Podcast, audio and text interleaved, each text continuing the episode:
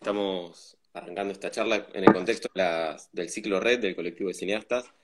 Eh, para mí es un planazo de viernes, la verdad que charlemos con vos de esta peli que quiero tanto. Bueno, hablamos un poco de tu peli. Bueno, dale. Claro, porque nosotros, nosotros ya hemos hablado en otros momentos, pero... Un montón de veces un montón, un montón de, veces. Me ha pasado, una vez vino mi hermano y me dijo, no sabés, tenés que ver esta película, no sé qué. Digo, sí, Benja, sí, la vi, conozco a Agus. Eh, bueno, nada, yo supongo que la gente que está viendo, ah, estoy viendo quienes se suman, yo soy medio burro con esto del live, así que voy mirando acá que se suma gente. Hola, Rita. Bueno, para sintetizar rápidamente tu peli y no hacerte a vos decir esto, como que bueno, esta, esta peli de alguna manera creo que cuenta tu mirada, o sea, la mirada de una hija sobre eh, un material que encuentra eh, grabado por su padre, y es como, bueno, una, un recorrido, digamos, de la historia previa a, tu nacimiento, sería. Em, y quería primero preguntarte, eh, bueno, la, peli empieza con una escena que es, que es hermosa, que de, esta cámara VHS, ¿no, Agus? Sí, es una, una Panasonic de esas eh, de VHS-C, que es ese VHS poco más gordo. más gordito. La, cuento brevemente, pero es como una, eh, una video hogareño, digamos, de la, de la estatua del David, que la recorre con el zoom eh, al mango, con una mirada como que es muy erótica, digamos, la recorrida de ese cuerpo esculpido, e inmediatamente la voz en off de Agus cuenta que es que bueno, que, que, se encontró con este material de archivo filmado por su papá y creo que eso instala como la peli, ¿no? Que es, me parece a mí, tu mirada sobre su mirada. Entonces, quería preguntarte cómo fue, digamos, encontrarte con ese material. Y esa escena está, era como me acuerdo como en el proceso de desarrollo que, que nada, que era como el material que mostrábamos. Y después nos pasó con Vale, que está ahí y que ya va a hablar, que no sabíamos... Vale, la, montajista de la película, que en un rato... La montajista irresponsable. Em, nada, era una escena que no sabíamos dónde ubicar. Eh, era como muy compleja porque de alguna manera era como, como una especie de piedra negra. Marta Andrés, bueno, Cartoon, hablan de la piedra negra, ¿no? De esta cosa como de, la, más negra de todas las piedras que sirve para comparar cuán negras son las demás, ¿no? Y, esa, esa escena encarnaba un poco algo de lo que es del espíritu de la peli y al mismo tiempo no había manera de ubicarla pasaba al final, al medio, al principio, la repetíamos al final y al principio. Y, bueno, y después cuando cuajó la peli, cuajó esa escena. Eh, yo encontré el material, empecé a, visionarlo cuando, cuando ya estaba como con planes de... No estaba segura si iba a ser un documental, no tenía mucha idea cuáles iban a ser las características, pero pero de alguna manera el material filmado por Jaime fue el que terminó dictando la forma de la película, eso sí, sí, sí pasó. Claro, eso te iba a preguntar, porque, mm, digamos, si uno, ve como tu historia, ¿no? Como, ok, sucede este accidente de, tu papá y vos te encontrás con todo este material, pareciera que algo te empujó como a hacer una búsqueda muy personal, pero la película es completamente política. O sea, ¿cómo, cómo fue ese, ese trabajo de escritura o, de armado de la peli en donde algo que es tan personal tiene esta impronta tan política. Em, yo creo que hay algo de todos los huérfanos, como que es común a todos, todos los huérfanos, huérfanes, em, de intentar reconstruir la historia de, sus padres o sus madres muertas, ¿no? Es, de hecho, es como casi un género cinematográfico. Eh, y en, Argentina además muy signado por la tradición de hijos, desde Albertina Carri hasta, eh, bueno, no sé, Celso en Córdoba, eh, son varios, varios, muchos, muchos. Eh, esto de revisar la historia de nuestros padres o madres, es como, es, es un proceso natural, digamos, faltan, entonces lo revisás, de ahí a convertirlo en película es otra cosa, pero sí nombraba esto de, esta tradición de, hijos, porque, porque creo que hay algo en común ahí, como eh, me parece que ellos marcaron un camino en ellos y ellas, eh, en, este género, en esta tradición del, documental autobiográfico ligado al padre o a la madre, mm. pero en una clave política o con una lectura política. Y no es casual porque también la lucha eh, LGBTIQ se, se encausa en Argentina eh, como muy de la mano con las organizaciones de derechos humanos. O sea, hay algo que confluye porque había una tradición previa, ¿no? De militancia política, de lucha identitaria, de reclamos identitarios. Entonces, están como hermanados, no, no es tan raro. Eh, Entiendo. Porque a mí no me interesaba mucho lo ligado a, no sé, a mi orfandad. No, no era un tema para mí ese. Sí, la cuestión de, como la cuestión más política de la diversidad o de la disidencia. Bueno, y, creo que el personaje de Jaime es, muy oportuno para eso, porque él, yo lo que sentía, como volví a ver la peli obviamente, es que él lo atra, como que cruza muchos límites, ¿no? O sea, hmm militar en, la izquierda en los 70 era claramente estar en la clandestinidad, eh, pertenecer a una disidencia sexual también, es incluso ser clandestino hasta del partido para el que militaba de alguna manera. Eh, ¿cómo, ¿cómo, fue hacer esa... y, después formar una, y después formar una familia. Y después formar una familia. sí. Es un personaje muy escurridizo, como digo, su trayectoria vital es como muy escurridiza. Y yo eh, creo que eso es muy potente en general. A mí, como las luchas identitarias, cuando se anquilosan tanto, me parece que muchas veces, digo, son potentes en términos de reclamar derechos, ¿no? Porque, bueno, uno, digo, hasta que no se nombra, hasta que no se constituye en un colectivo, hasta que no se diferencia de otros colectivos por su por las cosas que, te hacen particular y distinta, distinto, distinto, eh, no sé, es muy difícil conquistar derechos. Digo, ¿cómo hacemos para, no sé, eh, que se legalice el matrimonio igualitario si no nos nombramos a nosotras mismas, no nos visibilizamos, etcétera?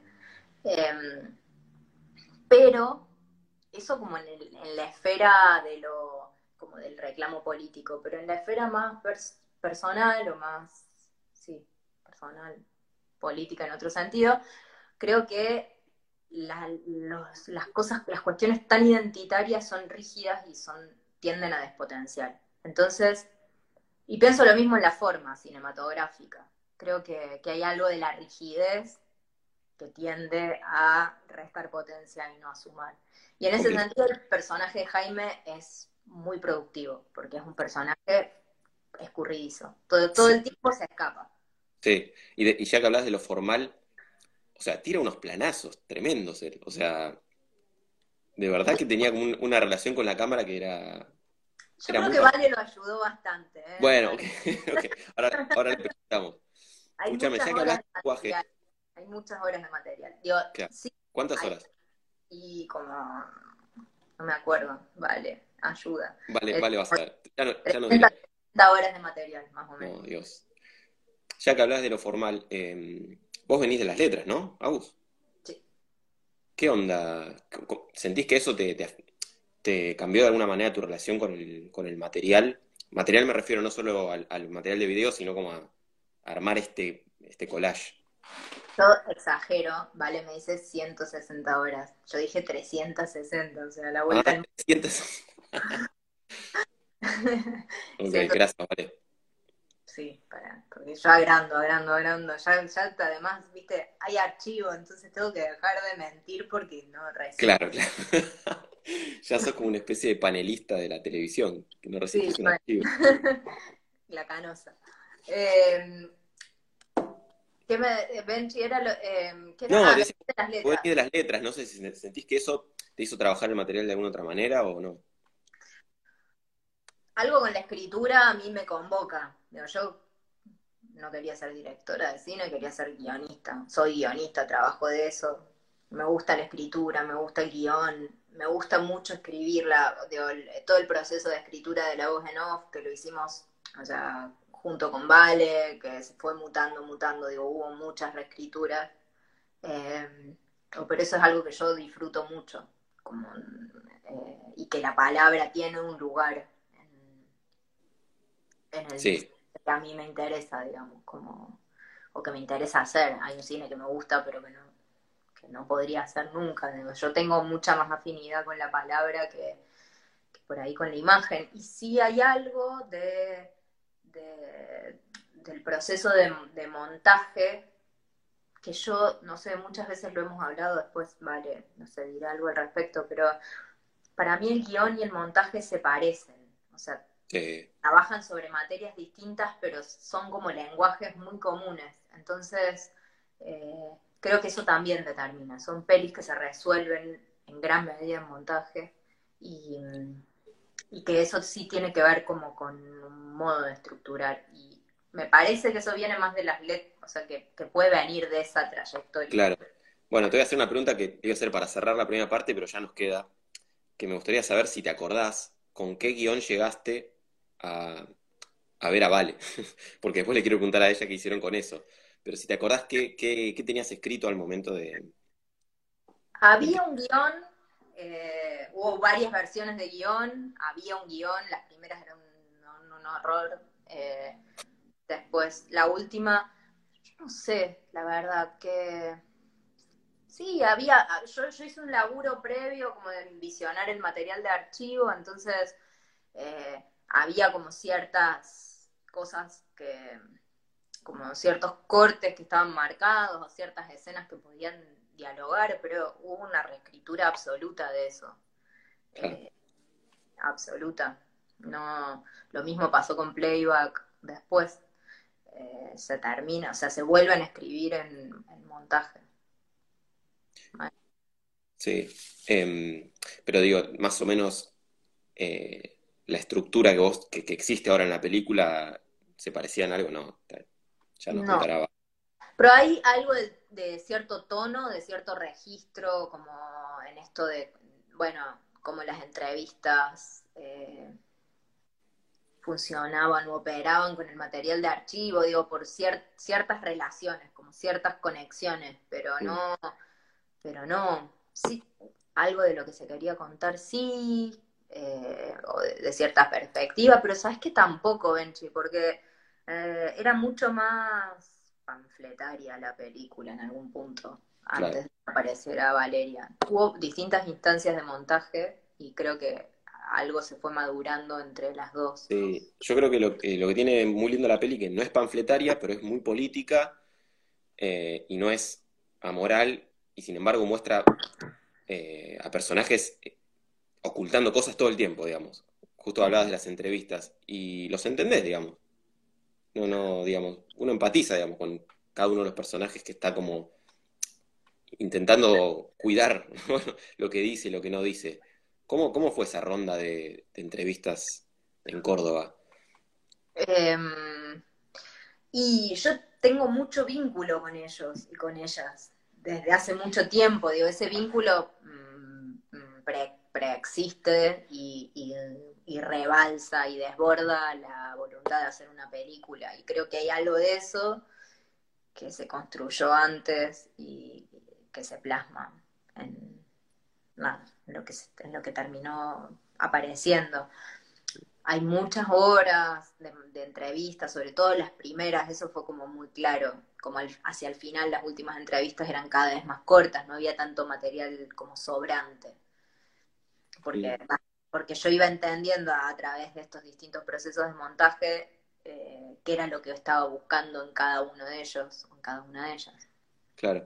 Eh, pero bueno, hicimos pruebas, a ver, eh, filmamos con equipo al principio, como con sonidista y, cámara, y eran, de hecho quedaron un par de entrevistas de esas de las viejas porque hay cosas que no vuelven a pasar y que eran necesarias y que en la suma y la resta terminábamos como ganándole eh, mostrando esas, esos modos de la entrevista, pero, pero eran, eran personajes que a mí me contaban secretos, entonces cuando no, había una cámara y de pronto yo caía con un equipo no, no, claro. de sonido, boom, no sé qué, ¿cómo te cuentan un secreto así? O sea, es imposible.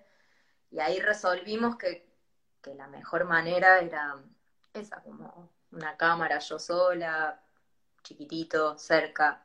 Que se parece bastante a, tu papá filmando. Claro, que se parece bastante, sí. Digo, en, todo, en, la, en, la, forma, en cómo termina el material y, y en la relación con el personaje. ¿Sabes que me llamó mucho la atención? Va, lo noté como que mm, en un momento, bueno, se cuenta este viaje impresionante que hace Jaime con sus amigos. eh, y después la mirada que tuvieron como todo su círculo respecto del, casamiento. Sí. Eh, y me llamó la atención que hasta sus amigos se sorprendieron, pero Susana, ¿no? Que es su amiga. No, pero es Eva la que... es Eva. Que, ella no dice, no, para mí, yo me la veo, como que para mí está bien. Que solo son mujeres las que lo, las que no se sorprendieron. Digo que incluso con sus amigos hombres había otro secreto también. Bueno, hay algo del mundo de las mujeres que es mucho más permeable a lo emocional, o sea, hay una educación sentimental más permeable a lo emocional, entonces calculo que él con sus amigas mujeres intimaba mucho más que con sus amigos varones, hay algo, no sé, como de, conservar las formas, ya sean homosexuales, heterosexuales o lo que sea, conservar como la forma, es más rígido, es más... Eh, y hay otra cosa, digo, la, bisexualidad femenina es mucho más aceptada que la bisexualidad masculina, digamos. Eso va cambiando con el tiempo, pero siempre fue así. Entonces, hay, hay como un montón de prejuicios operando. Mm. Em, también, bueno, me parece muy acertado y muy inquietante también, pero que no aparece la voz de tu mamá. Eh, o sea, lo veo en la peli y digo qué buena decisión, pero te quería preguntar si fue una decisión o, un, o una o lo que había o cómo fue, pero no, sí fue una decisión, fue algo como conversado con ella durante el proceso y finalmente ella no aceptó, eh, o sea, prefirió no participar y, eso habla bastante, o sea, lo que termina resultando es que habla bastante de la película en sí misma, o sea, es, es un punto como eh, crítico de la peli, digamos, como mucha gente lo pregunta, ¿por qué? Como, ¿por qué esa decisión? Y en realidad, nada, no deja de ser un documental, entonces algo de lo que resulta remite a la realidad y la realidad remite a lo mismo de lo que se está hablando, que es, bueno, a ver, el silencio es pesado, no es algo que de pronto la gente se sienta y habla del silencio. Digo, el mismo, los amigos de mi viejo, las amigas de mi viejo, algunos accedieron plenamente, otros y otras acceden pero sin imagen, otras y otros no accedieron, ¿no? Como si no existiera esa dificultad, sería medio un, como si fuera un secreto, o como si fuera un tabú. Sí, sí, completamente. La peli tiene, mm, pensando en, bueno, ahora que vamos a empezar a hablar con Vale también, eh, bueno, tiene material grabado por Jaime, eh, tiene entrevistas y también tiene unas escenas muy lindas, muy líricas que son, ¿qué son? Recreaciones, que son... Em, digamos, esas, esas escenas las, pensando en cómo, cómo hiciste la peli, ¿las hiciste una vez que tenías una estructura o fueron escenas que llegaron junto con el material inicial? Esas fueron escenas cubrir espacios. Casi son como de las primeras, en realidad. ¿En serio? Sí. que eran las que, mira, que habías hecho al final como para... No, no, porque son, digo, las primeras, las primeras en mí, en mí como, eh, porque, porque los secretos también tienen esa lógica como de lo que es más difuso, más borroso, de lo que se dice, pero, pero se compone como una especie de rompecabezas, que es más eh, como si te, dijera onírico, pero no es onírico, como, una impresión, como algo que está mucho más lejos. Y, y había como ciertas cosas que a mí me decían, cuando no me decían todo lo que me querían decir o lo que me tenían que decir o lo que me podían decir, que eran, por ejemplo, bueno, tu papá se escapaba. ¿Cómo se escapaba? Bueno, andaba mucho en la calle, tenía unos amigos, ¿no? Y había un juez, y había un, no sé, como... Entonces, eran como capas, así, como, cuando uno sueña, ¿no? Como te vas armando así capas superpuestas de cosas. Eh, y una de las cosas era, bueno, eso, abajo del puente, digo, ese puente donde están los niños como forcejeando y, jugando al fútbol y después se sientan y fuman un pucho. Ese es el puente que estaba al frente de la casa de mi papá. Y, los gatos que aparecen en un momento eh, son porque él escuchaba mucho una canción que es El gato triste y azul de Roberto Carlos. Sí. Hermoso. Y un novio de él, un exnovio, me contó que, ese, que esa era la canción de ellos dos.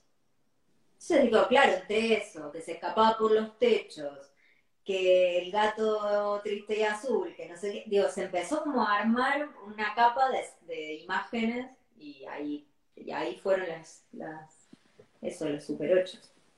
Espectacular, hermoso. Acá preguntan, Rita pregunta, ¿cuánto llevó todo el proceso? Eh, la peli, entiendo. Como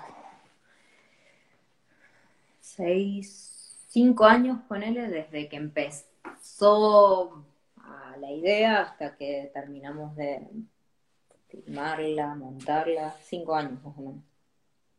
Bien. Rita me conoce desde que soy así Mira. Eh, y cuando sí, cuando empezó la idea, y cuando empezó la idea, ¿Qué, forma tenía, digamos? ¿Qué... Ah, no, no sé, era un desastre. ¿Qué sé yo? No sé, te imaginas recreando escenas. Imagínate, recreando escenas, qué espanto. no, yo digo cuando encontraste todo ese material. O sea, si llegó la idea primero o el material primero.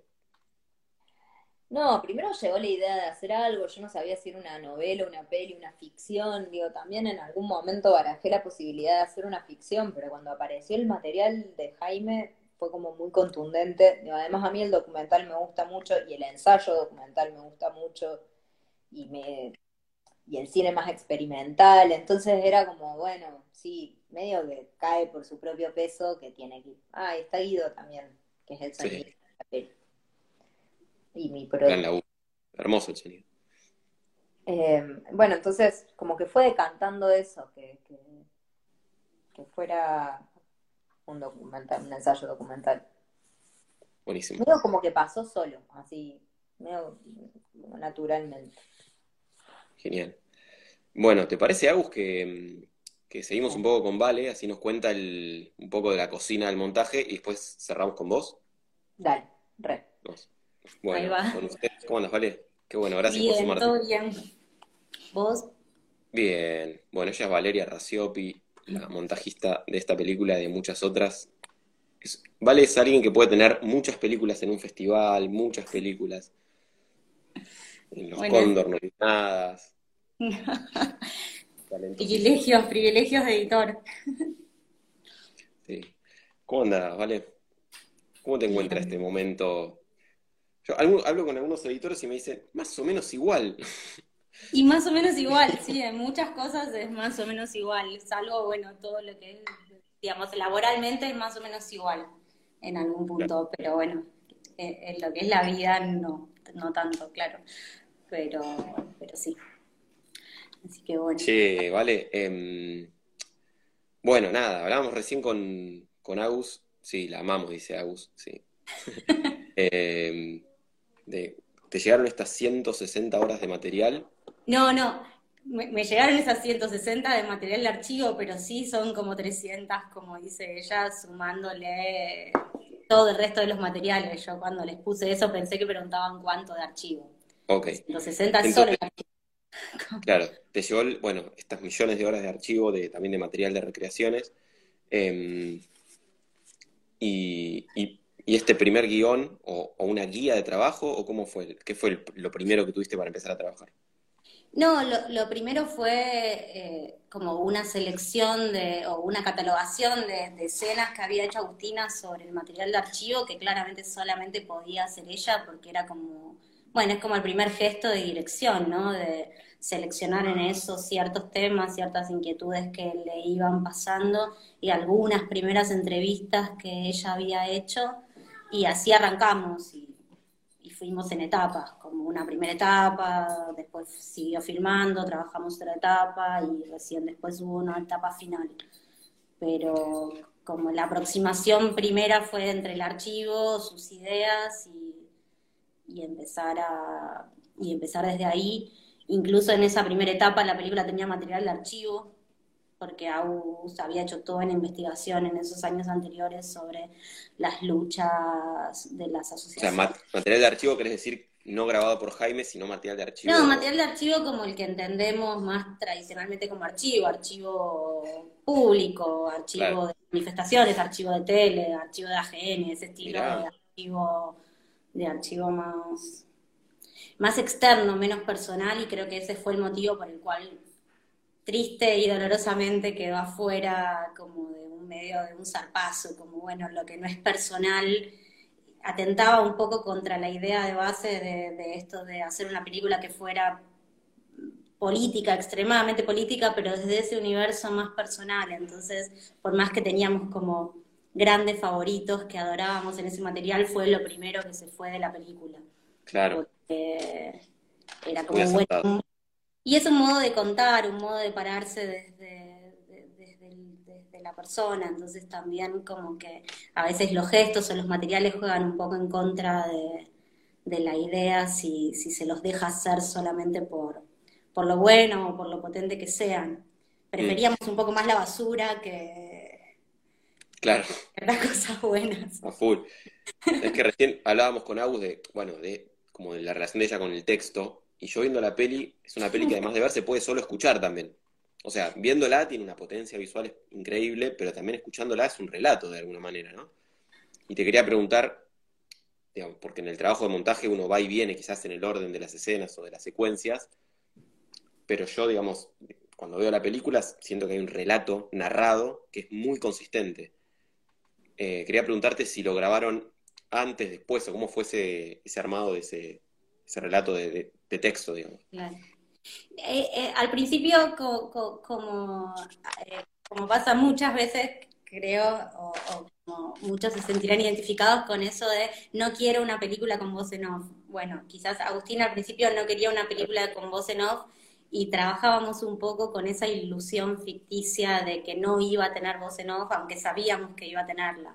Entonces hay parte del relato donde tratábamos de que estuviera depositado en las imágenes, pero obviamente había una zona que del personaje de Agustina que necesitaba esa voz y ese relato y que lo necesitaba en función del material y de cada armado. Entonces armábamos una escena y Agus escribía el texto en el momento y al otro día era otro texto y por ahí podíamos hacer 10 versiones del texto por día en algunos casos, como como muy atentas al tema de la palabra, porque finalmente como la película también ronda alrededor de eso, de los modos de decir, de cómo decir, de cómo no decir, entonces la palabra se nos venía siempre como muy por delante y, y entonces no, realmente el último guion de texto de hecho es de sonido, es como la etapa de sonido. Bueno, tenemos, se suma un participante a la transmisión. Claro, la última versión sí tenemos acá.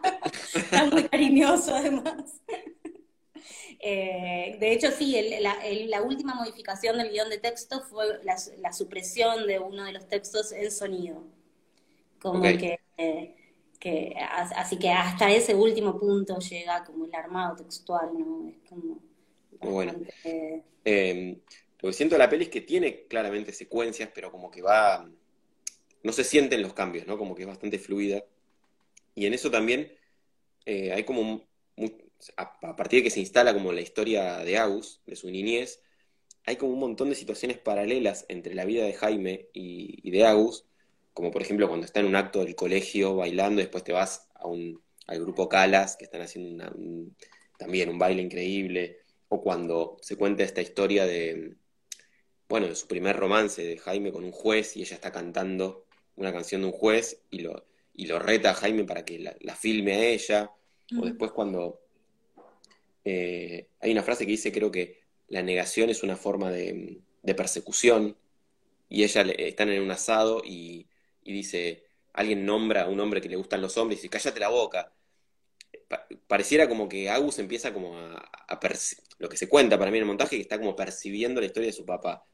¿Eso lo armaron o lo, flashé yo mirando la película? No, tiene un poco que ver con, que con, el dispositivo mismo del proceso de montaje para mí. Que es que veíamos esos materiales y sentíamos eso, como, mirá lo que está diciendo. O sea, está diciendo esto mientras yo estaba en un acto de escuela.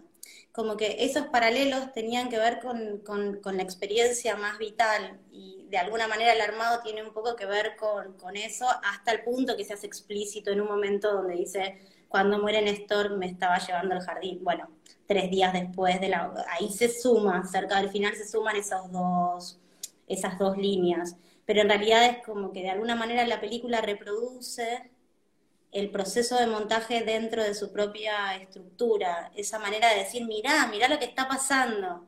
De hecho, los frenados, las gráficas puestas en plano, tenían que ver con eso, con cosas que nos pasaban viéndola de, no puedo creer esto, mira esta sonrisa, o mira estas cosas. Entonces, un poco ese imbricado de, es como, es como un personaje que le pasan cosas, pero al mismo tiempo está viendo esos materiales, como hay una conciencia muy fuerte de la mirada, me parece, en el personaje de Agus, porque es lo que queda, ¿no? Es el lo que queda del otro. Entonces, a partir de eso, cómo se va reconstruyendo es mucho percibiendo ese material y, las semejanzas que puede tener con cualquier material, porque también lo interesante era que un cumpleaños es un cumpleaños en cualquier video familiar. Claro, pero después con el sesgo de la historia y de la percepción de ella podía retomar a, a esas otras formas. Bueno, somos tres en el chat. Sí, me encanta, me encanta. Sí, eh, acá están diciendo y coincido mucho que el montaje tiene mucho humor. Y yo sumo algo que es como que es muy lúdico. Se nota que están. O sea, esto que contás de que si mirá esto, pará, pará, se nota en el montaje. Como que, si bien es bastante, digo, es súper preciso, eh, se permite esto, ir y venir. Como, ¿no? No es, no es para nada, digamos, esquemático, digamos, como que bueno, es que también tiene un poco que ver con, lo que decía Us antes de, la permeabilidad del juego, de, no respetar las como, las, como que no hubiera reglas, que dejarse llevar un poco en el fluir de esas cosas, obviamente que detrás después hay racionalidades, pero de alguna manera como el fluir de una conciencia o el fluir de una percepción en una sala no, no permite tanta discontinuidad. De, hecho, esto que vos decías de que parece fluir, nosotras tenemos una escena fallida en la película, una falla de montaje, hecha a propósito, hecha a propósito, o sea, realmente puesto hasta ese nivel, como que eh, hay una escena de baile que es un poco más larga de lo que debería ser a conciencia de eso.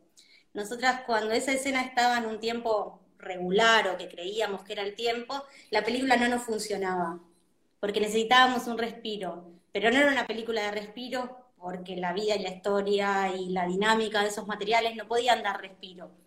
Entonces solamente podíamos meter un respiro dentro de, lo que fuera, o sea, como que también hay que a veces irse eso, hasta el error. Yo no, no, no es un error, para mí no es un error. Lo pongo en contexto, digo, es una, es una escena, decime si me equivoco, pero es una escena donde bailan dos hombres es una cámara que se mueve como, de, como alrededor, eh, creo que terminan dándose un beso, y que, como dice Vale, digamos, todo viene con un ritmo bastante como al pie de los textos y con una duración muy acotada de las escenas y muy, muy al grano, y acá uno se queda mirando eso. Pero para mí, para mí no es un error, o sea, es como que finalmente la película se puede detener a mirar todo lo que, o sea, todo lo que ocultaron, digamos, lo que se, digamos, se pone, toda la gente que es, entrevistada, que intenta ocultar y no mostrar, bueno, la película se detiene un momento a, fascinarse con eso.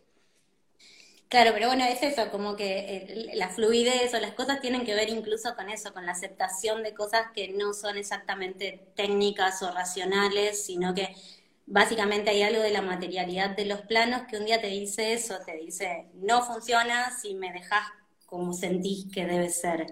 Entonces también permitirse esas cosas que iban incluso en contra de lo que nosotras sentíamos como correcto. Acá Agus dicen que son tres chicos, no dos chicos. son tres. Perdón, Agus. Viste que somos muy, muy hetero, hetero bisexual normativos acá. Eh, bueno, esa escena. Así que. ¿En qué, o sea, en qué momento dijeron, bueno, listo, hasta acá? Hasta acá llegó el montaje.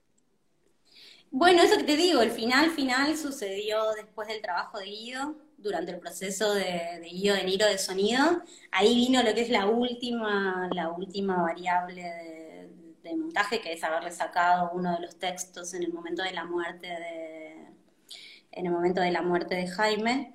Pero se dice ¿Cómo? Monogámico se dice, dice Agus. sí, pero en realidad nosotros hicimos un proceso de empezar a mostrarlo a gente y hacerle cambios y mostrarlo y hacerle cambios y mostrarle y hacerle cambios y en un momento lo sentimos.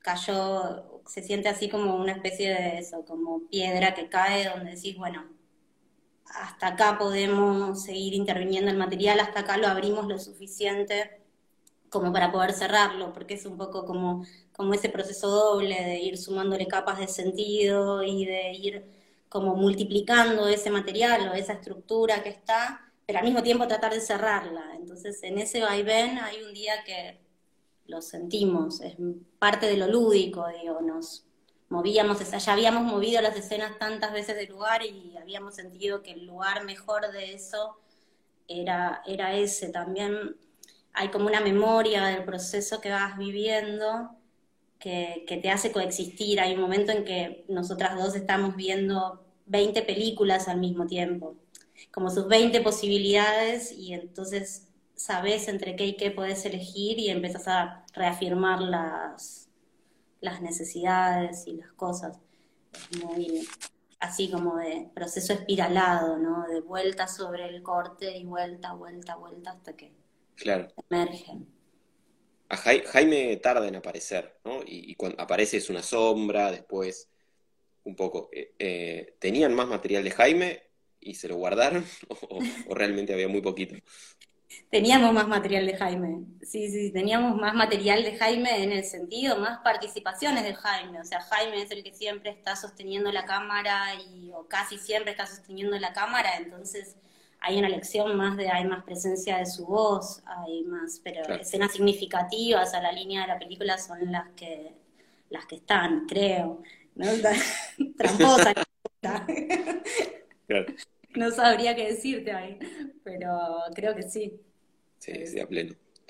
Eh, bueno, vale, vamos a cerrar con Agus. No sé si querés mandar un saludo para todos los que te conocen. darle un beso a Agus y, bueno, y, un chin chin, que es, es otra de las cosas que hemos hecho durante la película. Hola Gema, está saludando Gema. Salud, entonces, vale. Que es disfrutar mucho también, porque para que cuando un proceso es tan duro a nivel emocional, también el disfrute, el humor y todo eso es lo que nos, nos sostienen ahí para poder hacer como algo más creativo de, de eso. Así que bueno, disfruten a Agus en lo que queda. Bueno, Gracias, Vale, por el tiempo. Capa, Vale, si la gente te ama. Bueno, vamos a hacer un... No, Bueno, besos a todos. ¿Cómo salgo? Ah, no, no tengo idea. No tengo idea, aprieto la cruz. chau, chau. La cruz te va a sacar. Chau, Chau, Vale. Chau. Qué timing. Está todo saliendo bien. Espectacular. Muy bien. Hicimos, la prueba cinco minutos antes de empezar. Muy bien. Che, recién Agus, estabas comentando algo vos y no te llegué a leer, ¿puede ser? Leí la palabra armadillo nada más. No, eso no era yo, era otra persona, pero puedo contestar. Puedo ah, Igual antes voy a decir algo. Todo lo que quieras. Esta escena del baile, que todo lo que dijo Vale es real, es así. Había algo de la respiración, es una escena larga, yo cada vez que la veo me agarro la cabeza, miro para No, ¿por qué? Porque, porque, la, porque fue una cosa discutida y acordada, y, eh, eh, o sea, cuando la cortábamos había algo que no funcionaba. Pero además, hay dos varones, o sea, hay uno que baila siempre, que, aparece todo el tiempo, Y él cambia de pareja y con los dos se da un beso. Y la voz de la entrevista, lo que cuenta, Quique, que fue pareja de mi papá y que además fue muy amigo, lo que dice es, nosotros, eh, yo me hacía, yo salía con las personas o estaba con ellas para hacerme amigo, para, para conocerme más o para vincularme. Y hay algo de eso que es muy del mundo queer, LGBT, y más en esas épocas. Eh, son todas personas como expulsadas de sus casas o, con, familias así bastante expulsivas.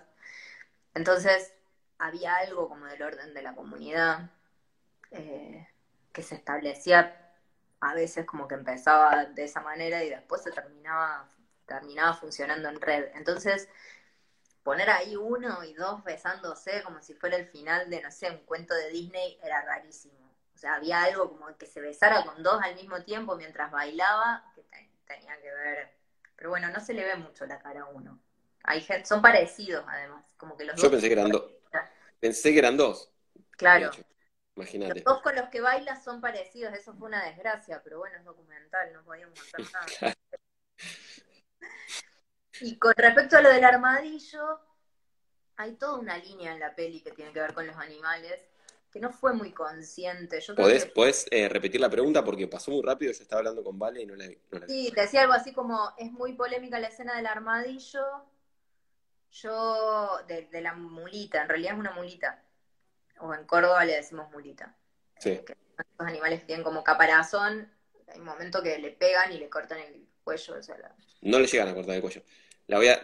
es, una, es una secuencia como que se acelera un poquito el montaje al final, cuando ya está terminando la peli, donde se ven como varias pequeñas viñetas como muy camperas, ¿no? Como hmm.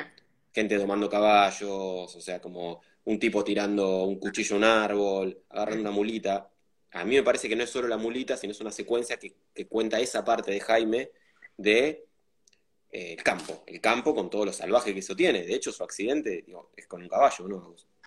Sí, porque hay algo de los... Creo que se nos armó porque veníamos hablando de eso, no fue del todo consciente y algo de, de, ese proceso que hicimos con Vale de no hacerlo del todo consciente, de no nombrarlo, terminó volviéndolo como una especie de línea que atraviesa toda la peli, que es la relación con los animales. Estamos como, hay animales en un zoológico, hay, bueno, esto del armadillo, eh, el caballo. digo, mi papá finalmente se, se nada, su accidente se cae de un caballo y Luca termina diciendo eh, un leopardo libre, vivo, fuera de una jaula. Eso no fue algo armado, pero hace sentido porque la heterosexualidad o, la, o, la, o el patriarcado o la digo, funciona, opera bajo el canon de la virilidad. Entonces, la virilidad y la masculinidad, o sea, la masculinidad se afianza a, través del dominio. Entonces es el dominio de la mujer, del niño y del animal. bueno, de hecho hay una escena, hay una escena muy hermosa y tremenda, donde se ven imágenes de, la de una doma y se escucha como el diagnóstico médico que le dan tanto a tu papá como a vos. Mm. Como eh, como decir, de domar la sexualidad también. Como para mí me llevaba todo el tiempo esa información de la película. Claro, em, domesticar, es como... Domesticar, exacto. Y creo que, la, que, justamente lo que tiene el personaje de Jaime es que se escapa de todo eso. Y te quería preguntar, em, en un momento eh, una de las amigas menciona esto de que iba por el mundo comprando, esto es, esto es hermoso, iba por el mundo comprando eh, ropas para bebé, o alhajas para una mujer que no tenía, porque ni siquiera todavía había experimentado, entiendo, una relación heterosexual. Eh, y, vos terminás la peli con, tu hijo. Entonces quería preguntarte como si, como, no sé, pienso de alguna manera, si no hay una reflexión sobre la maternidad o la crianza, o sea, como finalmente en la película, ¿no? Porque es eh, la relación de tuya con tu papá y finalmente vos con, con Luca. Sí, yo creo que hay una, una reflexión sobre el deseo eh, digo, y la maternidad o la paternidad en tanto deseo. Me parece que esa es, digo, muchas veces cuando hablamos de deseos como que remite estrictamente el deseo sexual mm. o el deseo erótico, y yo creo que hay múltiples deseos. La maternidad puede o, no puede, o puede no formar parte del deseo. Em, entonces sí, sí, sí hay una relación entre eso y Luca y no sé, y también como una expectativa y una generación. Mayra, que debe andar por ahí, eh, cuando fue, fue una de las primeras personas que fue a ver, a ver un corte de la peli. Y eh, Mayra Botero. Muy interesante Mayra Botero. Dijo algo que fue increíble, que, que es nada, que Luca estaba puesto ahí para, para también como establecer una mirada sobre, digo, la peli es como una mirada sobre la generación que nos antecede, digo, y Luca ahí, de alguna manera, opera como eso, como esa generación mirándonos a nosotros también, porque, porque la vamos a cagar, claramente. Pero lo que se supone que es libertad, digo, tiene un montón de, matices. Entonces, eh, ahí estarán ellos para marcar como a dónde sí. nos enfocamos. Sí, sí, en nombre de la libertad se reclaman cosas absurdas también. Bueno, y hay gente reclamando libertad como una manera los anticuarentena. eh, sí, no, lo que dice Luca es impresionante. Lo que dice Luca es impresionante. No, y hablabas recién como de la maternidad en tanto deseado, ¿no? Obviamente me sale preguntarte, eh, como que la peli fue haciendo un recorrido en el que se enmarcó, obviamente, en, un montón de, espacios donde, en línea con la, con la lucha feminista. Entonces quería preguntarte, ¿qué sentís como eh, haciendo recorrer esta película hoy, ¿no? Como, el, como el discurso de la película eh, se fue transformando en los años, porque ya es del 2017, ¿no? Sí.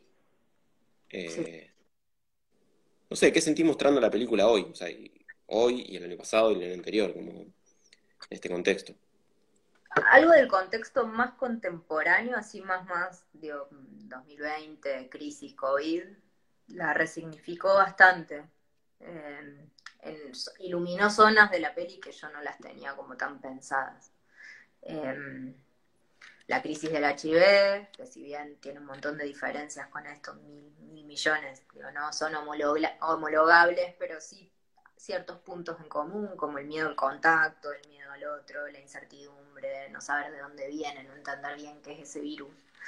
Em, pero sobre todo el miedo al contacto como lo que pone en juego eh, la enfermedad y, la idea de peligro y riesgo que tienen matices que son distintas. Riesgo como el riesgo se te instala en el cuerpo y es una especie de cristal con el que miras el mundo. Eh, esto, se resignificó bastante a partir de la cuarentena, digamos, como de la pandemia en realidad. Y, mm, y después, eh, no, bueno, no sé, digo, sí el, feminismo mm, determina de alguna manera una manera de ver el mundo, digo, sí, esto de lo personal es político, es una construcción que el feminismo instala. Eh, yo después de la peli empecé a tener como ciertos, no, no objeciones, para nada, porque sí pienso que lo personal es político, pero creo que sí es una especie de abuso o de mala lectura, en realidad no abuso, pero una mala lectura de eso. Creo que, que si no podemos establecer los vínculos entre lo personal y, lo colectivo, no, si no tendemos el puente entre lo personal y lo colectivo, lo personal se vuelve como poco potente para pensar lo político. ¿Se entiende? Me enrollé. Sí, eso, entonces, entonces eso sí, como fue algo que empezó a aparecer, como, bueno, lo personal es político, lo personal es político, ¿qué forma de lo personal? Lo personal, ¿con qué aperturas, hacia qué lugares? Porque si es una selfie de Instagram, y qué sé yo, no sé, sí, político es porque todo es político, porque somos seres políticos, pero es delicado pensar la política así. Sí. Sí, sí, es un poco lo que te preguntaba antes de, de, ese paso, ¿no? De tener un montón de material personal y decir, bueno, eh, sí, quiero contar mi historia, pero quiero trascenderla, o sea, trascenderla a un, sentido político. Pero vos lo haces, o sea, vos, de hecho, te metés a, contar cómo era ser homosexual en los 70 en Córdoba. Eh, y eso es, una, es una dirección que toma la película que es completamente, digamos, eh, bueno, elegida por, por vos, por ustedes. Yo creo que ahí hay algo que ellos enseñan mucho, ellos y ellas. Digo, la generación de mi viejo, que son como los y las que estructuran la película o las que le ponen voz a esa historia junto con, Vale, conmigo, con Guido. Eh, ellos ellos y ellas tienen una mirada profundamente política y profundamente como colectiva. Yo cuando empecé a filmar tenía una cosa como, me parecía impensable que se hubieran fumado tan calladamente todas las violencias que los partidos políticos que ejercieron sobre ellos y ellas, digamos, como, como vanguardia comunista o el o, el trotskismo o, montoneros, ejercía esa violencia sobre ellos y ellas. Y ellos insistían en esta cosa como de, bueno, sí, o sea, sí, está mal, no nos dábamos cuenta, lo vivíamos con culpa, pero estaba la lucha colectiva, estaba, no sé, eran como dos miradas muy contrapuestas y creo que en el proceso de la peli, en la, en la post, en verla, en verla juntos y juntas, eh, nos encontramos en un lugar a donde yo relativicé bastante esta cuestión como tan personal, tan tan producto del individualismo, que no digo que sea el feminismo, porque hay muchos feminismos, digo, hay un feminismo comunitario, hay un o sea, hay muchas versiones, pero el feminismo por ahí más como el, que llegó a los medios, el que por ahí más eh, desideologizado, que es un feminismo muy ensimismado o que corre ese riesgo, eh, aunque sea útil, aunque sea, digo, no, estamos diciendo que no, mejor que Tinelli no se ponga el pañuelo verde, qué sé yo, si sirve, si suma, buenísimo, lo ponga. Pero, pero creo que nos encontramos a mitad de camino. Como, fue de verdad un diálogo intergeneracional, donde nos encontramos en, digo, como poniendo en juego, un poco en jaque, las dos posturas. Sí. Sí, sí, sí es, es demoledor cuando, cuando Susana, ¿no? Como se, la amiga de él se niega a hablar. Susana. Eh, como que me parece que, ese retrato de los 70 es, poderosísimo, ¿no? Y, es verdad que con, la, con el recorrido que hace hasta Luca, que ¿cuántos años tiene Luca? Ahora ocho. Ahora ocho. Eh, como hablando de la libertad, me parece que queda, eh, bueno, digo, la curva de la peli me parece que es, es hermosa en ese sentido. Eh, Agus, veo que son las 20.59. Me parece que, que, en Instagram dura una hora o algo así. Pero, mm, pero bueno, quería agradecerte por este tiempo eh, que nos diste al colectivo, por este vinito que nos tomamos a la distancia. Yo me quedé sin. Bueno, yo voy a, servirme en tu honor. Bueno, Agus, le damos un saludo a nuestra audiencia. Bueno, abrazo querida. Gracias. Nos vemos.